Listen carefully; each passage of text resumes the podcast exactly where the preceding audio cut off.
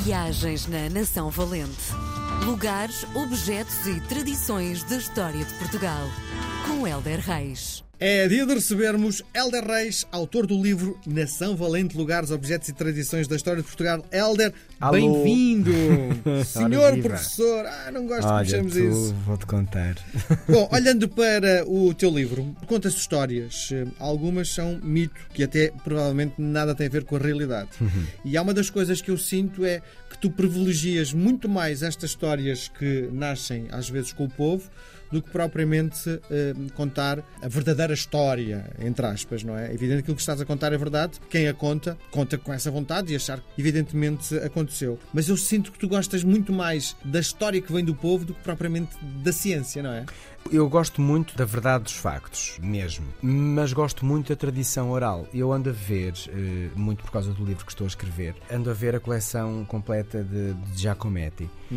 Pá, que aquilo é uma lição de televisão nos anos 70, como é que é possível? E eu ainda fiquei a descobrir que nos anos 30 eh, veio cá um americano às aldeias portuguesas fazer um levantamento da etnografia, dos sons. Aí eu penso, fogo, nos anos 30, um americano às aldeias portuguesas, isto é um, um visionário, é uma coisa, como é que é possível? Quer Sim, dizer, sim. com tanto Egito por descobrir e Grécia e Roma Antiga, vir a Portugal perceber a etnografia dos anos 30, um americano do outro lado do mundo. E Giacometti, nos anos 70, fazer este levantamento etnográfico em vários programas, mas nunca estou a ver aquele povo que canta. Sim. Hum, é fascinante, é fascinante nós descobrirmos o antigo eh, com os dias de hoje. E este antigo que ele descobre é um antigo muito factual do que as pessoas faziam, mas sempre sustentado numa base mitológica, numa base tradicional, num diz que disse, nunca às tantas se fizerem assim, eh, vai ser um ano mais fértil. E eu acho isto muito bonito.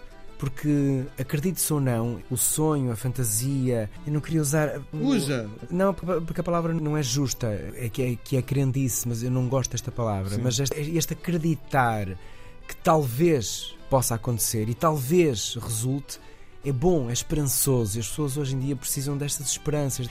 Não está aprovado, a ciência não diz que sim, mas também não diz que não, então porquê é que não tentas? Sim, claro. Percebes? Eu acho Claro. isto muito bonito e gosto muito das tradições orais. Muito, muito, muito. Sim. E é isso que trazes no livro, no fundo, também, não é? Privilegiando muito mais aquilo que tu lhe chamas a tradição oral Uhum. do que propriamente ir à procura eh, dos factos Sim, reais, não é? Sim, eh, gosto, gosto bastante dessa tradição oral porque ela personifica muito um conhecimento popular e também uma história de uma aldeia, de um lugar, de uma tradição. Então tem muito mais do que algo que pode não ter acontecido assim. Uhum. Tu, tu achas que esse legado vai passar de pais para filhos? Eu acho que tem passado, não tanto eh, como nós queremos, não tão mediatizado, mas nem sempre é importante.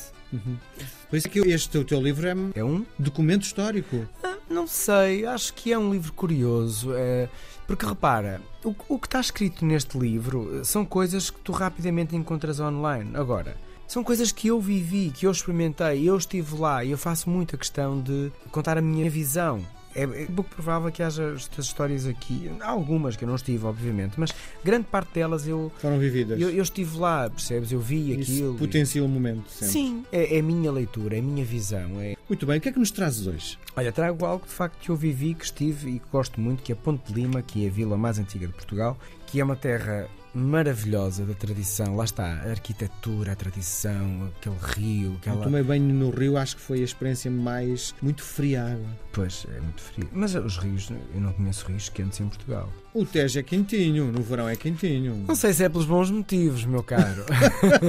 Mas também pode ser isso, não é? não sei se é pelos bons motivos, mas normalmente os rios eh, são lugares frios, mas que num dia de verão é maravilhoso, dás um mergulho no rio. Bom, então, há uma lenda que envolve o Rio Lima e, eh, e chama-se o Rio do Esquecimento.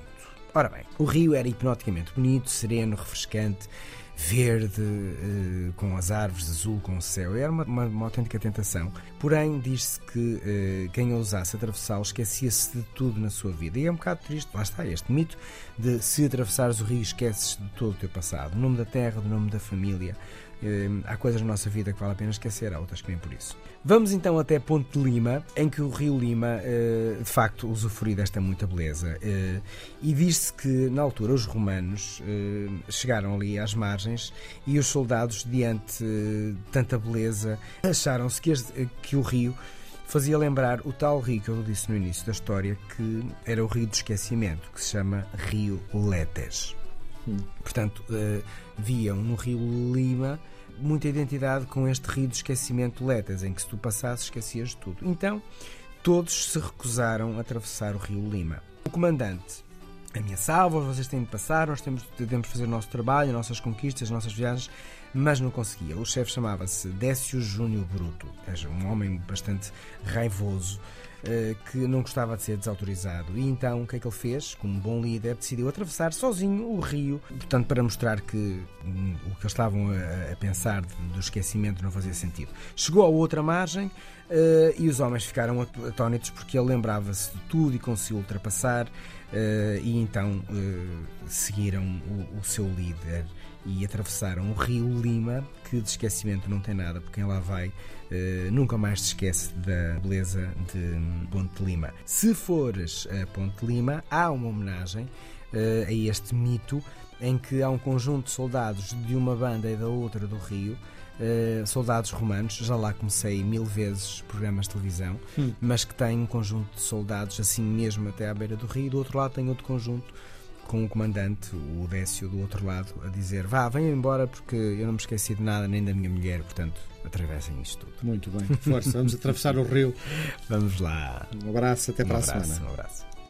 Viagens na Nação Valente. Lugares, objetos e tradições da história de Portugal com Helder Reis.